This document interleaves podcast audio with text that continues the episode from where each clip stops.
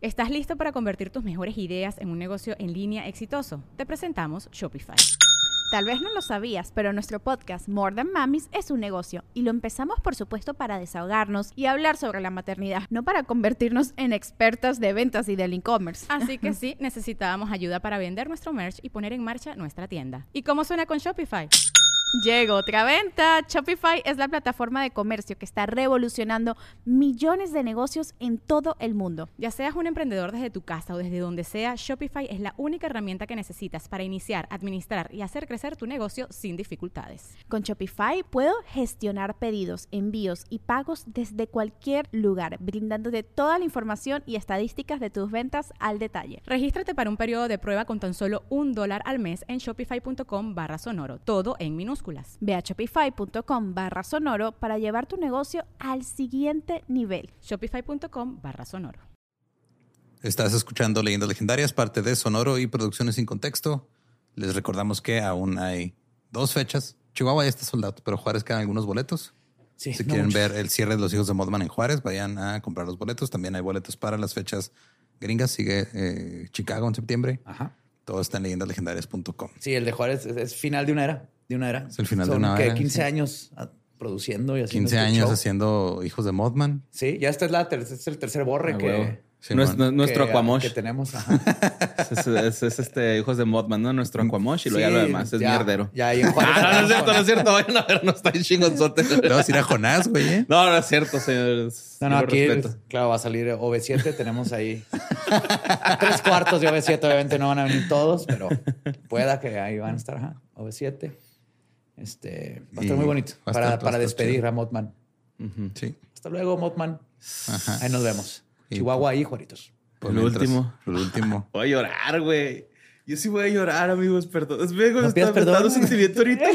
Porque tienes que pedir perdón por llorar, güey. No sé, güey. pues es que está bien bonito, güey. No, Ya, ya va a estar es que, güey. Imagínate madre. cuando la calle de la sirena. Güey, todo se nos va, todo se nos va así de que. Así es. Ay, güey. Pero por mientras los dejamos con el episodio 233 de Leyendas Legendarias. Estuvo cabrón, ¿eh? estuvo cabrón. Sí, estaba revisando el número porque no me acordaba. 233.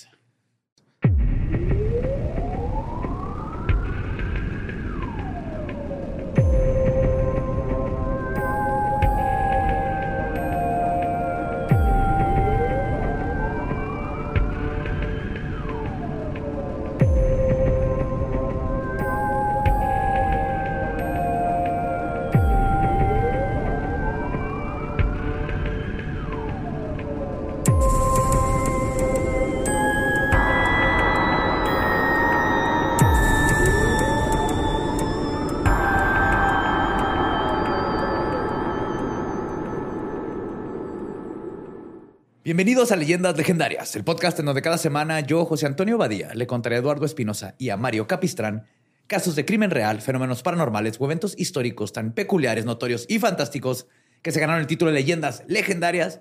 Borre ya le puso mute a su celular. No, a sus a alarmas, güey. ¿eh? Ahí es- alarmas. Ahí Sí, es donde el cague funciona. Sí, a veces que el cague bien Ajá. utilizado y con respeto. ¿Ah, la estaban cagando? No, la otra vez No, que no, sonó no, y- ¿Por eso ustedes la están cagando? No. No, tú le estabas cagando y nosotros te la estábamos cagando por ¿Por eso me la estaban cagando a mí? Sí. ¿Eso? ¿Eso? Sí, güey. ¿Era cague? Sí, Chido. sí, güey. Mira, la otra alternativa es un acta administrativa. Tú dices que quieres. Ah, la acta administrativa. Ah, Para no, no empezar, se supone que hoy o todo, teníamos que traer todos playera de Bigfoot y no tres playera de Bigfoot, güey. ¿Qué pasó? es que Bigfoot sale a buscar hongos, güey. Entonces, este... No es el, el origen, convencer. el génesis. No me vas a comentar. El génesis. Ahí empezó. Ok. No pusiste el arma para ponerte tu playera de Bigfoot. güey? No, por eso la acabo de desactivar. sí. Pues bienvenidos a un nuevo segmento de Agosto Asesino. Seguimos con más sangre y disturbios y como siempre me acompañan Eduardo Espinosa y Mario Capistrán, que acaba de venir de la sierra, donde está buscando a Bigfoot. De la. Sierra Morena. Ya lo encontré. Ahí anda en la Este, Sierra sí, sí es. Ahí anda, güey. Sí, este, corre muy recio. Eh, yo pensé que iba a correr despacio, corre rápido el güey. Corre muy recio y trae una bolsita así como cruzada enfrente. y tenis. Simón, y anda en itálica. Ese es el Bigfoot. Sí, trae una, trae una itálica. güey, 4x4, Racer. Y anda distribuyendo ahí Te merca, güey. contesta por WhatsApp. Simón. Te manda un menú. Sí. Sí, sabe que no vio a Bigfoot. No. Ah, güey. Pues vamos a comenzar. Este caso continúa casi 60 años después de que sucedió, siendo un enigma. güey. Este gran asesino serial, que quizás no fue, nos lleva a algo que a mí me voló la mente porque es uno de los asesinos en serie clásicos, por decirle de esa, de esa manera, que yo me acuerdo de él de niño porque aprendí de él por la banda de Marilyn Manson, porque había uno de ellos en el nombre, pero que no sabía que todo esto es muy controversial, güey. Pues revisitar sus crímenes y de lo que es, perdón, de lo que se le acusa, nos puede dar una idea de por qué es necesario ponerle cara a alguien capaz de tales atrocidades, pero al mismo tiempo, al considerarle un pionero de la conceptualización que poseemos sobre un asesino serial. Esta misma puede derrumbarse de ser ver- verdad que este asesino es aún más depravado que cualquier otro. Para continuar a gusto asesino, hoy les voy a contar el caso de Albert de Salvo, el estrangulador de Boston. Maybe. Cabrón. El Boston Strangler. Ajá.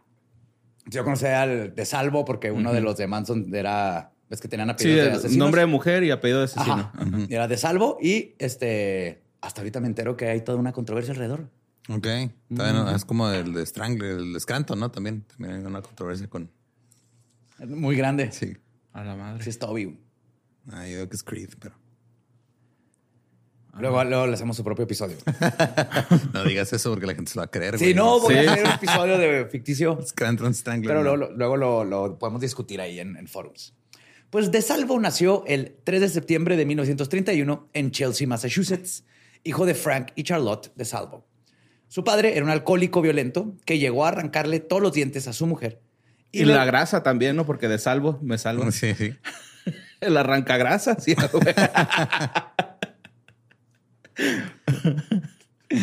Todo lo contrario a salvar, pero sí va a dar para buenos chistes. Ajá.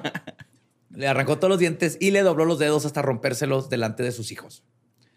También llevaba prostitutas a casa y practicaba sexo con ellas delante de su mujer y de sus hijos pequeños. Ah, cabrón. Yes. En esa terrible tradición que muchas familias este, han mantenido, Frank arregló, Ah, Frank arregló un encuentro entre Albert y una prostituta para que perdiera su virginidad. Ah, ya, yo creí que le, o sea, la tradición de llevar De a una prostitutas sexual a tu casa y cogerte enfrente de la familia. No, así es- de, ¡Feliz Navidad! Santa no vino, pero yo sí. Esa- Con esa prostitutas de mi alegría. Ganó un pinche juego familiar, güey. Coger con prostitutas enfrente Ajá. de tus hijos. Miércoles de prostitutas, hijo. Bueno, aquí sí, o sea, le llevó a una sexo servidora para que perdiera su virginidad. Aparte que cuando era nomás un puberto, güey, todavía ni por qué. Y su primera experiencia sexual fue ¿Por, por qué hacen eso, güey? No sí, sé. ah, también eso de llevar al table, güey. Es así como que... como que, ah, ya tiene edad, vamos a Ajá, llevarlo al sí, table sí. para que vea boobies. Ajá, sí, no, pues como si uno no pudiera ir solo, güey. O sea, es- no, te voy a llevar cuando cumples 18. A la verga, te, va a volar la mente, güey. Güey, yo puedo ir solo no si lo yo hagan, quiero, no lo hagan. Na- nadie, nunca es cómodo eso. No. Todos los que les, les ha tocado eso, estoy seguro que no fue una experiencia así que digan, wow. Pues todo esto se acumularía en la sexualidad anormal que le perseguiría el resto de su vida. El joven de Salvo empezó a torturar animales de niño y a hurtar en tiendas y a robar en la adolescencia, güey, cruzándose muy a menudo con la ley. Adolescentes científicos. Así es. Adolescencia. Adolescencia. En noviembre de, mil- de 1943, de Salvo, de 12 años, fue detenido por primera vez por agresión y robo. En diciembre del mismo año fue enviado al reformatorio Lyman School for Boys, que era un reformatorio culerísimo donde mandaban a niños, problema que no pueden meter a la cárcel. güey. Sí, pues sí. A veces está chido que los papás se vayan de las familias, ¿no, güey? En este caso sí de ahí. Sí hay, sí hay este como Sí, o sea, razones para la- que, que no estén juntos. Sí, cuando la alternativa es que haya sexo servidoras en tu, En tu casa. en tu casa cada rato y te obligan a tener sexo con ellas. Y, y que veas cómo golpean a tu mamá. Ajá, cómo le arrancan los dientes y le quiebran los dedos, güey. Uno por uno, güey. Uno por uno. Ajá. Oye, pues, ah, no sé, güey. Odontólogo amateur, güey. Simo- es que, por ejemplo, Y el otro día estaba contando a, a Daniela, güey, que yo cuando estaba chavillo tenía unos compitas eh, que como que su, bueno, no, como que, que su papá golpeaba a su, a su mamá, ¿no? Y a veces iban a buscarme pe- pidiéndome ayuda, güey, ¿no? Porque ellos eran chiquitos, güey, chaparritos, ¿no? Ajá. Entonces, este, pues yo, pinche niño toro, güey, ¿no? Acá, niñosaurio. Pues iban a que yo le ayudara, pero pues yo qué iba a hacer, güey. ¿Sabes cómo si yo era un niño, güey? Sentarlo de un vergazo, güey. no, güey, el señor estaba tendidón, güey. Era de esos señores que se, se sentaban ahí en la banqueta a rasurarse con un espejo, güey, con su ¡A la navaja neta, güey. O sea, sí, Viajó el señor en el manejaba una tiempo de ruta, los güey. El 30, señor ¿o manejaba una pedo? ruta, güey, acá, güey. Un Oh. transporte de personal, Ajá. güey. Y, pero pues, ¿qué podía hacer, güey, no? O sea, y- qué No feo. sé, güey, estaba culerón. Sí me Sí. acuerdo de ese rollo que llegaba el Jerilla acá llorando. Mario, Mario, Mario. Saludo al Jerita y al Beto, güey. Si siguen vivos, ah, cabrones, ¿quieren no jugar mamen, Nintendo? repórtense. No, pues, ¿qué más les ofreces, güey, de niños? Pues sí. Pues luego, en octubre de 1944, obtuvo la libertad condicional y empezó a trabajar como repartidor. Y todo iba bien hasta que en agosto del 46 volvió a la escuela Lyman por robar un automóvil. Tras cumplir su segunda condena, De Salvo hizo lo que los chicos este, desquacerados y sin mucho dinero hacían en la época, que era unirse al ejército. Muy bien. Tenías dinero, no tenías disciplina, el ejército ahí me van a dar todo lo que necesito, güey. Pues fue dado de baja con honores tras su primer periodo de servicio. Luego volvió a enlistarse, güey. Y a pesar de ser juzgado por una corte marcial debido a desobediencia de órdenes directas, De Salvo volvió a ser dado de baja con honores de una vez más. Entonces, algo hizo ahí, pero no grave, nomás fue de, no, lavaste bien tus calcetines blancos. El punto es que lo hizo bien su... No les echaste salvo. les echaste No, pero los trastes bien limpios, ¿no? sí, pero le faltó el ACE, ¿no? Pues de salvo sirvió como sargento de la policía militar en el segundo escuadrón del 14 Regimiento de Caballería Blindada. De hecho, en las fotografías de la detención de De Salvo por los crímenes del estrangulador de Boston, el 25 de febrero del 67, se le ve con su uniforme azul de la Marina de los Estados Unidos y la insignia de suboficial de la tercera clase en la manga. O sea, lo Ok. traía puesto porque pues, era ya retirado, pero sigue siendo veterano. Como el señor que llega así a, a pistear los fines de semana con su uniforme de fútbol después de la cascarita. ¿no? Sí, güey. O los doctores que llegan, los amo doctores, pero se pueden quitar la bata, no pasa nada. Ajá. ¿Se pueden quitar la bata? No sé, asumo. No, no sé si saben ellos que se pueden quitar la bata. Yo creo Sí, que está raro. Ujú. Sí, tengo un amigo que es doctor y lo he- ha llegado a pistear con la bata. Así de, güey, hoy Ay, no seas mamón, güey. Pinche mamerto, güey. Ey, pero al mismo tiempo, o sea, no tienes que ser doctor, güey. Nomás ponte una bata y un estetoscopio cuando vayas bar ajá. y la gente va a asumir. Igual no te compres una moto, nomás el casco. Entras a un lugar con el casco de la moto, todo el mundo va a asumir que tienes moto. Pero luego, si trampas, Le dices, hey, no voy a manejar la moto porque tomé, voy a ser responsable, nos vamos en Uber. ¿Eh? Y va, aparte va a decir, qué hombre Good tan one. responsable. Ajá, sí, ma. y ya al día siguiente le pides un Uber y luego yo me voy a ir en Uber a recoger mi y le moto. haces no te ghosting preocupes. y ya. Y listo. Le haces ghostwriting. A huevo. Ah, pues como ven, De Salvo tenía una marcada educación para la violencia. Primero viene de su familia y este entorno de violencia contra las mujeres que era cotidiana y aceptable. Luego, el ejército terminó de afianzar esa educación. No se puede tener un soldado funcionar sin hacer a una funcional, perdón, sin hacer una persona al menos un poco disfuncional para la vida en la sociedad y en tiempos de paz. De hecho, el- en el ejército lo que es gente Coco guachada que no le importa disparar a otras personas, aunque no sepan ni por qué están peleando. Y esto es verdad, aun si nos mantenemos escépticos a que sea o no el culpable de todos los crímenes que transpiraron en este caso. Pues en medio de estos ires y venires de la vida de Salvo en Boston, donde vivía, comenzó, este, comenzaron a salir un chorro de terribles crímenes contra mujeres desprevenidas. De las 11 víctimas oficiales del estrangulador de Boston, seis tenían entre 55 y 75 años. Dos posibles víctimas adicionales tenían 85 y 69.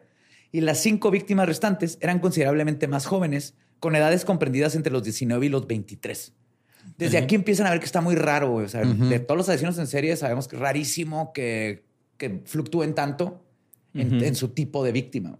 Entonces, Pues que tal vez a veces traía una mano lastimada y por eso agarraba viejitas y cuando agarraba jóvenes necesitaba las dos. De hecho, no Bueno, es que también, no. No Que también de- la sí, o parte sea. de estrangular. ajá. ¿Y si pasaron todos los crímenes fueron en viernes o no? Sí, pues sí, ¿no? Yo creo que la de las morras sí.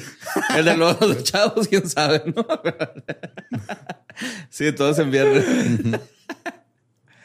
La primera víctima conocida del estrangulador de Boston fue Anna E. Slessers, de 55 años. Ese fue en viernes. Hace más de una década antes había huido de Letonia con su hijo y su hija y se había instalado en un pequeño apartamento en la zona Back Bay, en Boston. Boston. Boston. Boston. El 77 de Gainsborough Street era una de las muchas casas eh, adosadas de ladrillo que se habían subdividido en pequeños apartamentos para satisfacer las necesidades de personas con ingresos limitados, tanto estudiantes como jubilados. Anna Slessers, quien era costurera por oficio y ganaba 60 dólares a la semana, vivía en el tercer piso. Entonces, la noche del 14 de junio de 1962, había terminado de cenar y apenas tenía tiempo de darse un baño rápido antes de que su hijo Juris, con J. Juris, la recogiera para ir a misa. En bata entró al baño y abrió la regadera mientras en su tocadiscos sonaba la ópera Tristán e Isolda. Igual que tu compa. Vato. Soy médico. Bata, doctor, ajá. Bata costurera. Poco antes de las 7, Juris llamó a la puerta de su madre. No contestó y la puerta estaba cerrada. Entonces el hijo se empezó a preocupar. Le daba mucha ansiedad que su madre se hubiera enfermado o peor, se hubiera resbalado en la regadera. Porque todo el mundo nos debería dar miedo a eso. Sí, güey. Porque aparte te de- encuentran Yo ahí tengo un compa que, Encueradillo. yo tengo un Sí, compa pues te- que se desmadró. Bueno, no se, se dislocó el, el hombro, güey. No mames. ¿Se ¿En la regadera? En la regadera, Simón. Yo sí me he resbalado, pero no caí feo. Pero deja tú que te caigas, güey. Tienes bañera, tapes el donde se va el agua y luego todavía te ahogas, güey. O sea, podías sobrevivir y luego se llena esa madre. Por eso bañate siempre así en En lingerie. salvavidas, salvavidas. También. Un Y salvavidas, ajá, lencería fina, güey. Simón. Claro. Chale, güey. Este, pero no. Lo que fue, lo que verdaderamente sucedió estaba peor. güey. La noche anterior, de hecho, había hablado con ella por teléfono y se escuchaba deprimida. Este, entonces el hijo seguramente estaba pensando en posibilidades terribles cuando golpeó la, pesa- la puerta dos veces hasta que le dio un golpe y la logró abrir. güey. Sus peores temores se confirmaron cuando vio tumbada en el cuarto del baño a su mamá con un cordón, con el cordón de la bata alrededor del cuello. güey. Llamó a la policía y a su hermana en Maryland para contarle lo que él pensaba era un trágico suicidio. Ajá. Pero algo no terminaba de encajar con esa hipótesis sobre la muerte de su madre. Estaba rota la ventana, ¿no? Hay más cosas. La ventana no tanto, pero... Y la investigación solo confirmaría lo que en realidad había pasado ahí. Había sido un homicidio. La mujer de Sí, o sea, aspecto... traía el- la madre de la bata alrededor, pero no estaba colgado a ningún lado. la traía puesta. Ya de entrada está raro eso, güey. Sí. O, o la usó como palanca, güey, en el. ¿En el qué? Bueno, más bien como polea, ¿no? En la. en la- O tal vez se resbaló y había un güey con las manos así abajo, güey. Y cayó en las manos de ese güey y la ahorcó, güey. Puede ser. sí, con el lazo así alrededor. Sí, el güey le dio un ataque acá. Güey, esa defensa yo creo funciona, güey. No, su señoría, yo nomás estaba parado ahí abajo. Y me cayó en las manos. Yo me creo cangrejo y aplasté las manitas y. Traté de detener, pero la ahorqué sin querer. No, la mujer de aspecto frágil, pelo castaño y boca fina, estaba tumbada de espaldas sobre una alfombra gris. Llevaba una bata de casa de tefe- tefetán azul con forro rojo, pero se había abierto completamente mal gusto, por güey. delante. Sí, está feo. Sí, está culero, qué mal gusto, güey. Pero esos tiempos yo creo estaba así como de super nice. Ya, ok. Pero qué mal gusto. Mira, mi bata favorita está horrenda, pero es la que más uso, güey. Pero Con porque la- te está cómoda, ¿no? Sí, bueno, está ¿La súper que cómoda, parece leñador? No, esa es la de invierno. No, esa es la de Ah, Gabe, invierno, ¿no? No, esa es mía de invierno, ajá, que es como azul de, de leñador. Sí, azul Gabe tiene una roja. con peluso. Sí, la de Gabe es más, pero no tiene la pelusa. La mía es Uggs. La Ya. encontré. Ah, ya sé cuál es. Pero tengo otra así como de Paisley, del este como de gitanos, Ajá. que encontré las usadas así un chorro y siempre la uso en verano, bueno. Está horrible, está así percudida. Ropa de muerto. Ajá. Simón. Sí, alguien enterraron con Sí, bata, sí, güey. Yo tengo su bata, güey. No, entonces el, eh, el de la, la bata se había abierto completamente por delante, de modo de que sus hombros, de sus hombros por abajo estaba desnuda. Tenía la cabeza a unos metros de la puerta abierta del cuarto del baño, la pierna izquierda estirada hacia él y la otra abierta casi en ángulo recto, doblada por la rodilla. De modo de que quedaba groseramente expuesta, o sea, lo que encontró su hijo. Y desde, pues él en el pánico no pensó. Los policías en cuanto vieron dijeron, "Ah, esta pose no es Ajá. normal, güey. El cordón azul de la bata estaba anudado al cuello con los extremos vueltos hacia arriba, de modo que podría haber sido un lazo atado con un nudo casi infantil. Y lo tenía debajo de la barbilla, pero justo estaba en el piso. Ana había sido estrangulada con el cordón de su bata que le habían atado al cuello formando un moño. Sí, por eso digo que era infantil. O sea, básicamente así. le dieron como Nada si- más una vuelta así. una vuelta así y luego como si te abrocharas los zapatos. Pero le dicen infantil porque es un nudo de lo más simple que desde niño te lo prenden. Pues que no necesitas más. Sí, güey. O sea, O sea, sí es, efectivo para. ay, ay, que- güey. Voy a hacer el pinche nudo más difícil por cara a este güey. Pues no, güey. O sea, ya estoy aquí. Ah, Voy a Pues tomar fuiste a los- clases de Shibari para, Yo que se los- ponga sensual el pedo. Yo fui a los scouts que se note. Un nudo de pescador cuadrado de acá, ¿no? Pinche. Doble ocho. Ajá. Órale, culero, ya. O sea, bueno, él. Ajá. Yo no. Sí. pues además de esto, sus genitales mostraban signos de agresión sexual con algún objeto desconocido. Ah, la verga.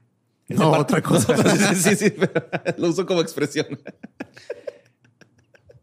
Ah, aparte de esta escena, que obviamente así que no, está. Creo que aquí pasó algo más. El departamento parecía haber sido saqueado.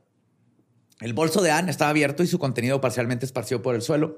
Habían rebuscado en el bote de basura y en la cocina y habían tirado parte de la basura al suelo. Oye, no, ya qué hijo tan pendejo, ¿no? O sea, había muchos signos para deducir que era un sí, asesinato. yo creo entró en el pánico, la Eh, vio ajá. y salió corriendo a hablar por teléfono. Sí, no mo. se fijó en, en En nada, nada. más que pues lo entiendo, no, no manches. Pero sí, se perdió todo esto. Era obviamente algo más pasó. Luego los cajones de la cómoda del dormitorio están abiertos y su contenido también lo habían tirado al piso. Una caja de diapositivas a color habían sido colocadas con cuidado en el suelo del dormitorio. Eso estuvo curioso. Y el tocadiscos estaba encendido, pero el amplificador apagado. Por eso se sabe que estaba tocando el tocadiscos. A pesar de este intento de hacer que la escena pareciera un robo, la policía se dio cuenta que había un reloj de oro y otras joyas que no agarraron. Una investigación detallada de la vida reveló que una mujer completamente implicada en su iglesia, sus hijos, su trabajo y su amor por la música clásica, que era muy reservada y tenía muy pocos amigos, no había tenido hombre en su vida fuera del hijo, hacía que esto si era muy posiblemente un ataque de un extraño completamente. Porque es que luego, luego se van Sí, con gente cercana, güey, pero esta mujer no, fuera del hijo. Ahora, la policía supuso que el crimen había empezado como un robo y, como típicos policías vatos, güey, su hipótesis es que, porque vamos a ver que esta policía, la policía de Boston tiene muchas hipótesis. Su hipótesis fue que cuando el ladrón entró a robar y vio a la mujer en bata, sintió un impulso irrefrenable y tuvo que abusar de ella y luego la mató Ah, porque lo habían no, no. reconocido. What? Ok. Ok. Esa es, esa es la hipótesis del primer asesinato. Pero se iban a dar cuenta que están completamente equivocados. Un par de semanas más tarde, el 30 de junio, Nina Nichols, de 68 años, fue asesinada en su apartamento del, del 1940 en Commonwealth Avenue, en la avenida Brighton, Boston. El apartamento parecía haber sido asaltado igual. Todos los cajones estaban abiertos, las pertenencias desparramadas. Pero, de forma muy atípica para un robo, un cajón abierto revelaba un juego de joyería de plata y no lo habían tocado igual, güey. Al igual que habían unos dólares en el bolso, no eran muchos, pero no se los llevaron. Y además hay una costosa cámara de fotos y un reloj de pulsera que ahí estaban así a plena vista y no, Ajá, no, se los llevaron. tomó. O sea, ese güey nomás les quería robar el aliento. Sí, bueno, pues sí. Un último suspiro. Una desinflada. Ahora, algo extraño es que el asesino había revisado su agenda y su correo por alguna razón.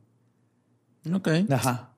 Ves que pues antes traías tu agenda de teléfono y todo eso y, y de lo de que haces al día. Se vio que lo puso en la mesa y lo estuvo ojeando. A lo mejor y abrió el correo. Ajá. De Lituania. Lituania. No, esta ya es la, la segunda víctima. Ah. Más tarde se determinó que no se había llevado absolutamente nada. Y de nuevo, el desorden y el saqueo era nada más para hacer Para parecer que fue. Que un robo. Un robo. ¿Qué, güey? O sea, pues si ya estás haciendo, Sí, llévate las te lo cosas de valor. Ajá. Así Pues de ya estás pendejo. ahí. O sea, ya hiciste un crimen. Ensayo Y pagado. que se vea bien el crimen. O sea, no puedes ni hacer bien el crimen. Ajá. que, que estás fakeando. Pues el cuerpo de Nina Nichols estaba en condiciones similares al de Ana. güey. La encontraron con las piernas abiertas, la bata y las enaguas subidas hasta la cintura. güey. Alrededor del cuello llevaba atadas dos medias de nylon con los extremos atados otra vez en forma de moño. güey. Ella también había sido obviamente agredida sexualmente güey. y se encontró sangre en el área vaginal. Ahora, la hora de la muerte se estimó en torno a las 5 de la tarde más o menos. Nina era una fisioterapeuta jubilada, llevaba una vida muy tranquila y modesta y había enviudado hacia dos décadas y no tenía, mía- no tenía amigos varones, salvo su cuñado que no estaba cerca. Entonces, de nuevo, no habían sospechosos. Pero ese mismo día, a unas 15 millas al norte de Boston, en un suburbio en Lynn, Helen Blake encontró una muerte similar en algún momento entre las 8 y las 10 de la mañana. Aquí es donde empieza raro que tuvo que el mismo día, y, pero vayan haciendo notitas en su cabeza. Helen, divorciada de 65, 75, no, 65, sí. Había sido estrangulada con una de sus medias de nylon. Le había atado el sujetador al del cuello por encima de las medias y le habían hecho un moño. Tanto la vagina como su ano presentaba- presentaban laceraciones, pero no había rastro de espermatozoides, ni en las otras dos. O sea, que era con un objeto, güey, ¿no? En unas sí, ajá, en otras, exactamente. Y en unas había, encontraron sustancia, pero no tenía, que parecía ser semen, pero no tenía espermatozoides. Que lo ves que hay gente que, que eyacula así, no se sabe. Y ni siquiera supieron bien si era, son los 60, güey, apenas estaba ahí en, en pañales, todo el lo forense. Luego, su apartamento, igual, saqueado. Pero a diferencia de los otros dos casos, esta vez, al parecer, le habían arrancado los dos anillos de diamante que llevaba, o por lo menos no los pudieron encontrar. El asesino, el asesino intentó sin éxito también abrir una caja fuerte de metal y un armario, Ok. Entonces ahora sí se robaron cosas y buenas cosas, o sea, los, los, este, anillos. El Sí, pues sí, no, con uno no. La tercera es la vencida y aprendió. Ajá. Ahora, el comisario de la policía en esa época, el famoso y notorio Edmund McNamara, jugó fútbol americano. Comenzaba a alarmarse. Se envió una advertencia a las mujeres de la zona de Boston para que cerraran con llave todas sus puertas y desconfiaran de todos los extraños. Canceló todas las vacaciones de la policía y trasladó a todos los detectives para que trabajaran en homicidios. Ok. O sea, ya no había. Si te robaron la bici, te chinga. Todos mis detectives son eh, de homicidios ahora, güey. Sí, pues ya eran tres iguales, Sí, ¿no? Ya era sí, de no, no, ponerle era- atención. De, de hecho, no se me hace mal lo que hizo. Pero entonces ya, ya estaba. ¿qué, ¿Qué año era? ¿No 60 y qué? Van en el 63. Ya estaba este güey, ¿no? El de Mindhunter, el pinche, siempre se olvida su nombre. El Wallace. Wrestler. Wrestler. Wallace. Sí, por ahí anda Wrestler. Pero está empezando. Pero todavía está A- empezando. ahorita anda entrevistando gente. Ajá. Haz de cuenta que está pasando esto y anda Wrestler haciendo todo esto. güey. Entonces, ok. Ah. aquí está. En ese momento, el perfilamiento, justo, el perfilamiento criminal estaba en pañales. Estaba Wrestler aprendiendo y poniendo nombres y sacando patrones y perfiles. Pero el intento de describir al posible perpetrador estaba ahí.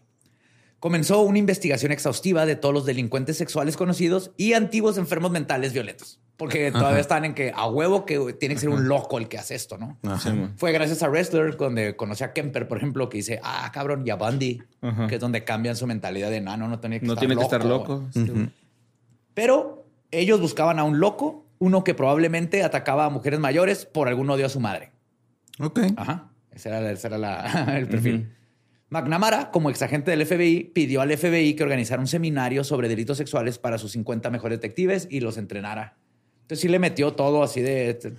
Funcionó, pero de no de la manera que esperaban. No. Pero nada fue fructífero. El 19 de agosto, Ida Irga, una viuda de 75 años, muy tímida y retraída, fue víctima de quien ya comenzaba a ganarse el apodo del estrangulador y de apellido de Boston. Le encontraron dos días después en su departamento del número 7 de Grove Avenue en el West End de Boston. Como en las otras muertes, no había señales de que hubiera forzado a- que se hubiera forzado la entrada y quien quiera que la hubiera matado probablemente había entrado con su permiso. Ok, como vampiro. Ándale. sí. Oye, disculpe, ¿puedo pasar? ¿Sabe que Me presta su teléfono, ¿no? Así. Es O sea, Christian sí, Slater. con, engaños, ¿no? Christian Slater. Creo que. Sí, ah, sí, este, acuérdate cómo se acaba. Sí, aparte en los 60 creo que la gente era más confiada. Sí, man. Y más vie- viejitas, todas adorables, güey. Ahora había muerto este, por estrangulamiento manual, a diferencia de las otras que fue con, Que fue con una cuerda. Ajá, mecánico. Tenía la cabeza, la boca y las orejas cubiertas en sangre seca. güey. Y también había sido atacada sexualmente, aunque de nuevo no había espermatozoides. Y las cosas seguían escalando. A solo 24 horas del asesinato de Aira, una enfermera de 77 años llamada Jane Sullivan fue asesinada en su departamento del 435 de Columbia Road en Dorchester, al otro lado de la ciudad donde vivía Aira. Entonces, o se estaba moviendo a madre y estaba escalando un chingo, o habían aquí dos, mínimo dos asesinos trabajando al mismo tiempo. Los estranguladores. Ajá. Pero ella llevaba muerta unos 10 días antes de que la encontraran. Ah, cabrón. Ok. La policía la encontró de rodillas en la bañera, con los pies en el respaldo y la cabeza debajo del grifo. También había sido estrangulada con sus propias medias de nylon, probablemente en la cocina, el dormitorio o el pasillo, que es donde se encontró sangre en el suelo. Y es posible que hubiera sido agredida sexualmente, pero el cadáver está tan descompuesto que no se pudo determinar. La madre. Sin embargo, habían manchas de sangre en el mango de una escoba, pero no habían señales de que hubieran forzado la entrada. Las huellas de sangre no los llevaron absolutamente nada, no tenían huellas utilizables. Y el bolso de Jane se encontró abierto, pero no le habían robado nada. Y el pánico ahora sí se apodera de todo Boston. Y nada más iba a poner peor y Ya más llevaba confuso cinco todo el el cabrón. asunto. Sí. Y va muy rápido, si te fijas. Pinche sediento, ¿no, güey? Es que, es, es que sí está raro que... O sea, maten un lado y luego en otro en corto, güey. Está muy, muy raro. ¿Y cómo se va a? Es común que se aceleren, pero por lo general tardan un ratito. Y justo cuando empiezan a acelerar es cuando están todos desesperados y los agarran. Y él está como que empezando y acelera de volada. Hasta dos en un día. Pues la ciudad tuvo un respiro de tres meses, que también está extraño. Lo que, eh, o, no encontraron a alguien, ¿verdad? Lo que dio a la policía la oportunidad de investigar absolutamente a todos los que querían investigar, porque aparte no tenían chance, güey. O sea, apenas iban a cuestionar a gente cuando ya encontraron otro cadáver. Pues de esta actividad diligente no salió gran cosa, salvo una larga lista de personas que probablemente no eran el estrangulador. Las vacaciones terminaron el 5 de diciembre de 1962, cuando Sophie Clark, una popular y atractiva estudiante de 21 años del Instituto Carnegie de Tecnología Médica, fue encontrada muerta por sus dos roommates. El apartamento que Sophie compartía estaba en el 315 de Huntington Avenue, en la zona de Back Bay, a un par de manzanas del apartamento de Anna Sleezers. Ese sí está como que dentro del área. Ahora, Sophie yacía desnuda con las piernas completamente abiertas en la sala, estrangulada por tres de sus propias medias de nylon, con que amarraba una y la otra y la otra, que le habían atado todos alrededor del cuello sin moño. Ok. Está probando otros nudos. Trenzados. Y había pruebas de agresión sexual y ahora sí encontraron semen en la alfombra cerca de su cuerpo, pero pues no tenían con quién compararlo. No habían señales de nuevo de que hubieran forzado la puerta, pero Sophie era muy consciente de la seguridad y había insistido en poner una segunda cerradura en la puerta del departamento. Entonces Sophie había forcejeado con su asesino el asesino había rebuscado en los cajones del apartamento y había examinado su colección de discos clásicos. Ah. Se puso a ver así de, ah, mira, tiene José José. ¡Uh, Led Zeppelin! Sophie está escribiendo una carta a su novio cuando fue interrumpida, probablemente por el estrangulador, la dejó a medias. Y también era muy reservada. Era curioso como que este vato, pues iba y atacaba a mujeres que estaban muy probablemente en su casa o departamento cuando llegaba. En este caso, había algunas diferencias que no habían surgido en los primeros asesinatos. Sophie era negra, joven y no vivía sola. Además, por primera vez había pruebas de semen en la escena del crimen. Y esa no fue la única gran pista. Cuando la policía interrogó a los vecinos, la señora Marcela Lulca, que vivía en el mismo edificio, mencionó que más o menos a las 2.20 de esa misma tarde, un hombre había llamado a su puerta y le había dicho que el portero lo había dejado entrar para pintar el departamento. ¿Simón? Luego le dijo que tenía que arreglar el techo del baño y le hizo un cumplido a su figura. Dijo qué bonito cuerpo tenía. Le dijo, y de hecho le dijo, Isito, ¿has pensado alguna vez en ser modelo? ¿Eh? Un clásico. Pero, pero, pero, pero. Eso es mamón. Pónganle un pin a ese dato de lo de, de la pregunta que le hizo porque ahorita vamos a ver, te va a poner bien complicado este pedo. Pues ella obviamente rechazó sus avances para entrar al departamento y el hombre se volvió hostil muy pronto. Ella pensó en zafarse de la situación y le dijo, y cito, mi marido duerme en la habitación de al lado. Entonces él le dijo que, ah, ups, me equivoqué de departamento y se fue rápido. En cuanto ah, no mames. Entonces ella lo describió como un hombre de entre 25 y 30 años, de estatura media y, pelor, eh, y, pelor, y pelo color miel que vestía una chaqueta oscura y pantalones verdes oscuro. También acuérdense los pantalones verdes. Muy probablemente se tratará de el estrangulador o por lo menos de quien mató ah, al que fue en Susi. Oh my God. Es que son un chorro. Ya no Sophie, Sophie. Sophie. Es muy probable, güey. Está. Ya que el portero del edificio no había enviado a nadie a ver a sus inquilinos y a las dos y media de la tarde era aproximadamente la hora en que Sophie Clark había sido asesinada. Entonces coincide que la, más temprano esta señora lo vio y luego, mataron a Sophie. Tres semanas después, Patricia Bisset, de 23 años, secretaria de una empresa de ingeniería de Boston, fue descubierta muerta el lunes 31 de diciembre del 62, cuando su jefe empezó a preocuparse por ella. Esa mañana fue a su departamento a recogerla para ir a trabajar, pero no le contestó la puerta.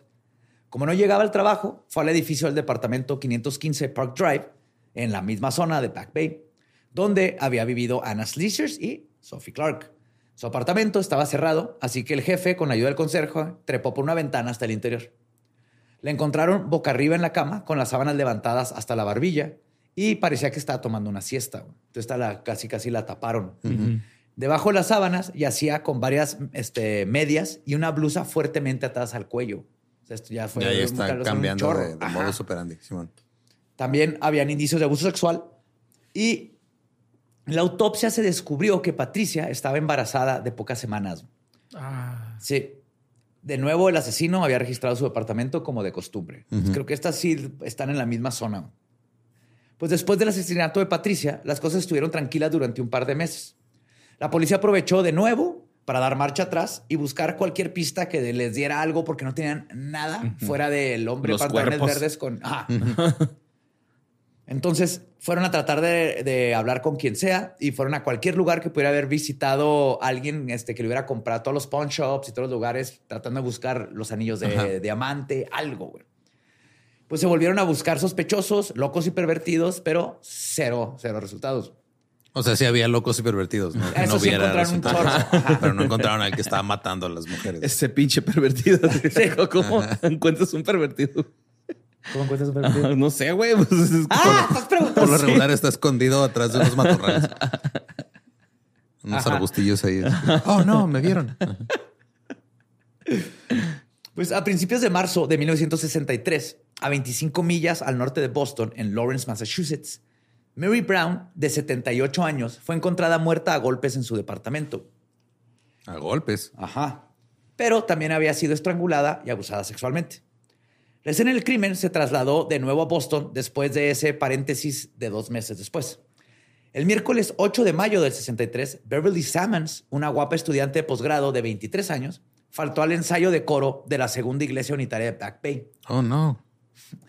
Su amiga fue a su departamento, abrió con la llave que tenía de, de amigas y encontró a su, En su compita. su compita tirada en el sofá cama, con las piernas abiertas y en una posición que era obviamente De abuso. muy- ajá. Le habían atado las manos a la espalda con uno de sus pañuelos. Una media de nylon y dos pañuelos los estaban atados, bueno, los ataron juntos y los usaron para atárselo en el cuello, para que diera vuelta. También le habían colocado un paño sobre la boca y debajo habían metido otro paño. O sea, le metieron uno adentro de la boca y luego con otro le cerraron la boca. Entonces, está todavía más complicado todo lo que hizo porque si te fijas el otro no las estaba amarrando. Sí, está en su fase experimental, ¿no? O sea, ya Sí. como los virus después de probar el ácido. güey. Están buscando nada. soy Sí, Sargento. Pimienta. Es un Sgt. Peppers. Este. Sí. Lo aprendió en los discos este, clásicos que estaba viendo ahí. Pues aunque parecía que Beverly había sido estrangulada, en realidad había sido asesinada por cuatro puñaladas en la garganta. Este para mí así como que nada que ver, güey.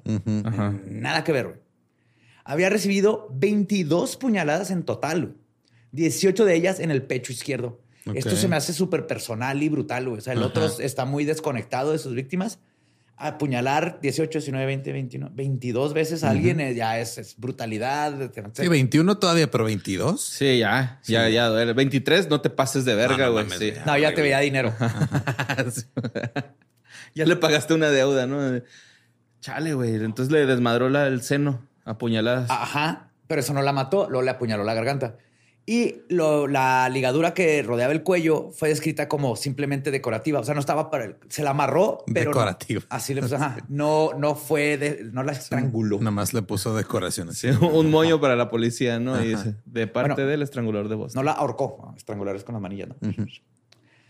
El cuchillo ensangren- ensangrentado se encontró en el fregadero de la cocina, no se lo llevaron. Ah, pero te iba a decir eso, güey, ¿no? Que este güey va sin nada, güey. O sea, Ajá, está improvisando. todos, todos, todos lo hecho, de los güey, depas, ni siquiera para Va a prepararse. la guerra sin su fusil. Ah, pues no lo necesita, güey. sí, ¿no? No, completamente desorganizado, güey. Ajá. Va, se mete y luego ahí improvisa. güey. Sí, que tráeme duct tape, tres tic tacs y una pila de 9 volts. A la verga. No, MacGyver. Suena una muerte fresca, ¿no? Y ahora se calcula que llevaba muerta entre 48 y 72 horas y que probablemente fue asesinada entre el domingo por la noche y el lunes por la mañana. Como este modus operandi divagaba bastante del del estrangulador, la policía de nuevo dedujo. Era otro loco pervertido. No, que es el es a huevo que es el estrangulador de Boston. Espinosa. Todos estos son el estrangulador de Boston. Entonces aquí la policía dijo, ¿sabes qué es lo que pasó, güey? No estoy mamando. Dijeron, Beverly, güey, estudiaba para cantante de ópera. Entonces tenía, ah, se iba a presentar en el Met de Nueva York ese año. Entonces ha estado cantando un chorro y ensayando y tenía los músculos de la garganta bien fuertes. Estaba bien mamada así el Estaba cuello. mamada güey. el cuello y como no la pudo ahorcar el güey, la apuñaló 18 veces en una boobie y cuatro en la garganta. Ay, Boston. Ajá. Nunca cambias. Boston, lo que dice Sherlock, ¿no? De que no, no agarres, no trates de hacer que la evidencia quede con tu teoría. Aquí sí era de, güey, esta es otra persona.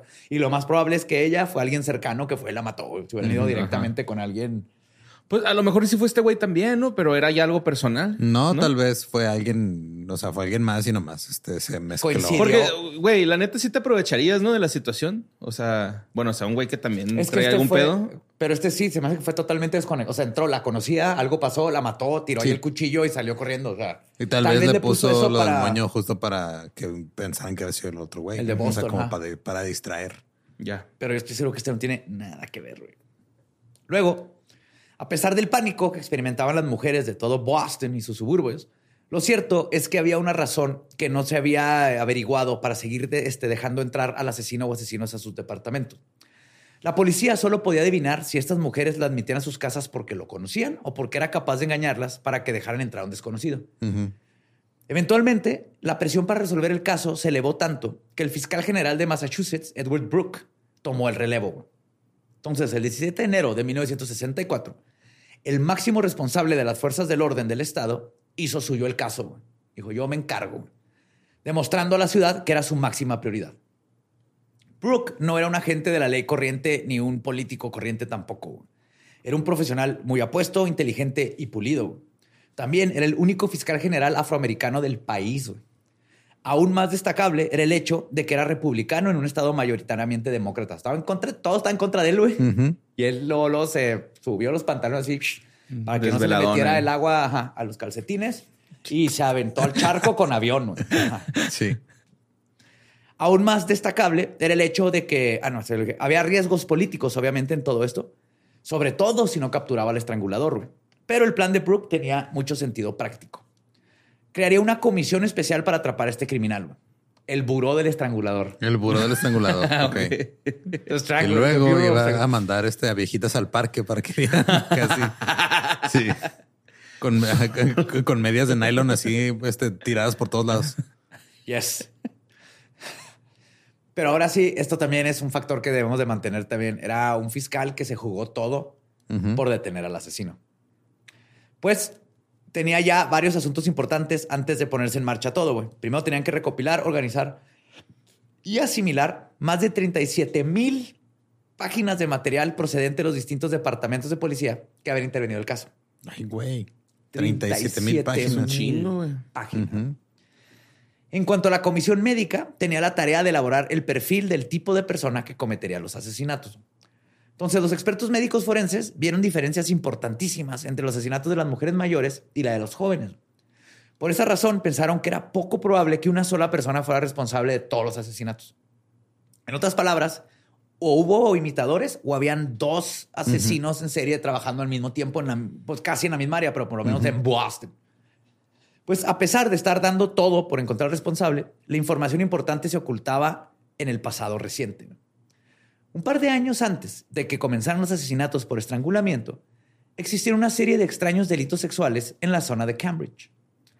Un hombre de unos 20 años llamaba a la puerta de un apartamento y si contestaba una joven, se presentaba, decía, y cito, me llamo Johnson y trabajo para una agencia de modelos. Tu nombre nos los dio alguien que pensó que serías una buena modelo. Así. No. Ajá. Se apresuraba después asegurarles que el trabajo no consistía en desnudos ni nada parecido, sino en trajes de noche y de baño. Soy, estoy estudiando arte, te puedo tomar unas fotos desnudas para, ajá. para mi expo. Luego, la paga era de 40 hora- dólares la hora. Y la le habían enviado a pedirle medidas y otros datos por si estaban interesadas, Simón. Ujú. Entonces era de, te pagamos 40 dólares, no, yo no voy a tomar foto ni nada, nomás necesito tomarte las medidas y yo las mando. Y al parecer varias mujeres se mostraron interesadas y halagadas y le permitieron sacar su cinta médica, este médica, métrica, Métrica. y medirlas, güey. Por eso la ruca esta le chulió el cuerpo así como que, Maybe, güey, no mames. maybe, que- ajá, por eso Ajá. digo que es importante ese comentario, güey. Y no nomás por eso, güey. Pero todas dicen que parece una persona bastante agradable, con una sonrisa encantadora y juvenil, güey. Luego, cuando terminó, le les decía que la señora Luis, que era la dueña de la agencia, se pondría en contacto con ella si las medidas eran adecuadas. Ujú. Por supuesto, nunca hubo ninguna llamada de la señora Lewis, porque pues, no existía ni la agencia de modelos. Pero a algunas de las mujeres se les hizo lo suficientemente creepy como para hablar a la policía y mínimo reportar, porque no les hizo nada Ajá. fuera de o no hacer nada o, o tomarles medidas a las que se dejaron. Pero aún así hablaron, entonces tenían el registro. El 17 de marzo de 1961, la policía de Cambridge detuvo a un hombre que intentaba entrar a una casa. No solo confesó a allanamiento de morada, de morada, sino que después de que le empezaron a hacer muchas preguntas, confesó ser el notorio hombre medidor. El medidor. The Measuring Man. No seas mamón. The Measuring Man. O sea, el solito, güey, se, se delató. Sí, va, lo agarraron ahí con, la- con las manos en los centímetros y no le quedó de otra. güey. Ok. Era The Measuring Man. El medidor, güey. ¿no? Dicho nombre culero. The Human Spider, ¿no? Todavía aquí no, no, no había mucha imaginación. El estrangulador de Boston, Ajá. el hombre medidor. que Claro. Ahorita vamos a ver el tercer nombre. Sí. El Boston no es muy bueno para nombres. Pues su nombre era Albert de Salvo. Ok. Ah, el medidor. El medidor era Albert de Salvo, un hombre de 29 años con numerosas detenciones por irrumpir en apartamentos y robar el dinero que encontraba. Vivía en Maldin con su esposa alemana y sus dos hijos pequeños. Durante el día trabajaba como operario de prensa y en una fábrica de caucho. Durante noche tomaba medidas a mujeres o robaba casas. Ok. Es cuando algo te apasiona, tú le das, va, güey. No, no importa. si es que te saber las proporciones de las personas es mi pasión, güey. Cuando- Cuando le preguntaron por qué perpetraba esta patética farsa de, de hacerse pasar por agente de modelos, respondió, y cito, no soy guapo, no tengo estudios, pero era capaz de hacer algo con la gente de clase alta. Eran todos universitarios y yo nunca había tenido nada en mi vida y fui más listo que ellos. Me puse a medir gente porque yo como hombre no doy el ancho. Pues, güey, funcionó. El juez, comprensivo, en última instancia con el papel de desalvo como sostén de su familia, le redujo la condena a 18 meses. Que pues sí, hasta ahorita no había hecho absolutamente nada malo fuera de tomar De ser de- de- creepy, de- Simón. Ajá. de ser creepy y haberse robado unas cosas de casa. Luego, con buena conducta, de salvo fue puesto en libertad en abril de 1962, dos meses antes de que se encontraran a la primer víctima del estrangulador, la que ya mencioné, Anna Sleezers. Entonces, mínimo ahí coincide que sí, Que sí estaba fuera fuera, de la cárcel.